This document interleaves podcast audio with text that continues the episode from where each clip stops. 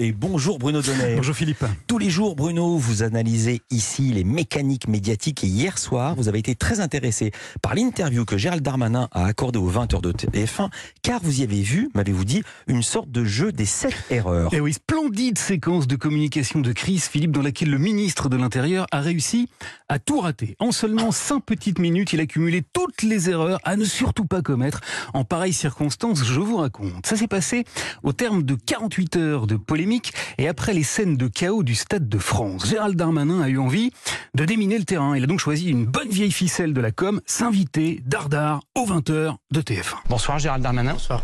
Alors il faut dire hein, qu'après le gros raté de la nomination de Damien Abad, accusé de viol par deux femmes, le fiasco sécuritaire de ce week-end est un nouveau caillou dans les Weston du gouvernement qu'il convenait donc de faire disparaître. Bref, hier soir, Gérald Darmanin jouait gros et ça s'est vu. Ou plutôt, ça s'est entendu.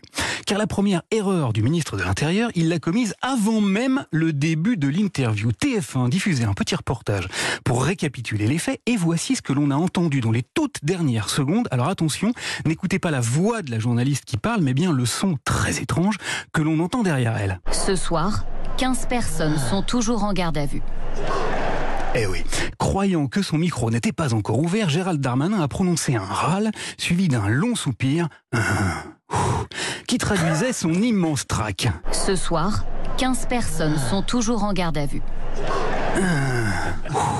Deuxième boulette, le ministre de l'Intérieur s'est pointé sur le plateau du 20h avec des accessoires. Voici un billet euh, véritable, voici un faux billet. Il a brandi face caméra deux billets d'entrée. Alors ça, c'est une combine qui ne fonctionne jamais à la télévision. D'abord parce que les détails sont bien trop petits pour qu'on les distingue nettement à l'écran. Et ensuite parce qu'opposer deux malheureux bouts de papier à des images d'enfants gazés par des policiers, ça fait pas le poids. Troisième erreur, Gérald Darmanin s'est réfugié derrière un chiffre beaucoup trop haut. Ce qui s'est passé, c'est qu'il y a eu entre 30 000 et 40 000 personnes de plus que ne peut accueillir le Stade de France.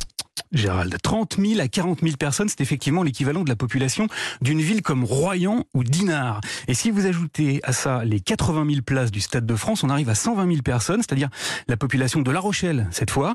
Alors tout La Rochelle sur le parvis de Saint-Denis, on a quand même un peu de mal à y croire. Quatrième erreur, le ministre de l'Intérieur a employé l'argument du ça aurait pu être pire. Bien sûr, la soirée était dramatique, mais il n'y a pas eu de mort, il n'y a pas eu de blessés graves.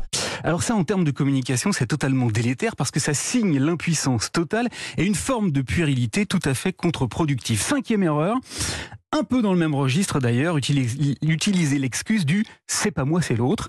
Écoutez bien Darmanin, s'il y a eu des dérapages, c'est pas parce que la police n'a pas été à la hauteur, non, c'est parce qu'il y avait des hooligans, oh ça alors, parmi les supporters. Nous constatons que comme en 2019 à Madrid avec Liverpool, où il y a eu les mêmes problèmes, Malheureusement, il y a un lien parfois avec certains supporters, pas tous, britanniques, et ce qui s'est passé sur le stade national. Voilà, c'est pas de bol. Alors, cinquième erreur qui amène donc la sixième, hein, un gros billet de raisonnement. Les supporters anglais sont connus pour leur dérapage, et donc, comme on était prévenu, eh ben on les a laissés déraper, c'est QFD. Enfin, la septième erreur, Philippe, a consisté à avouer pourquoi le numéro 3 du gouvernement avait fait le déplacement jusqu'aux 20h.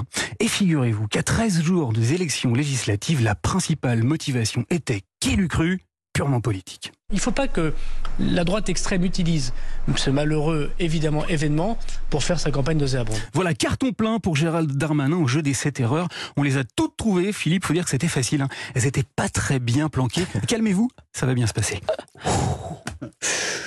Merci Bruno Donnet. À demain, Stéphane.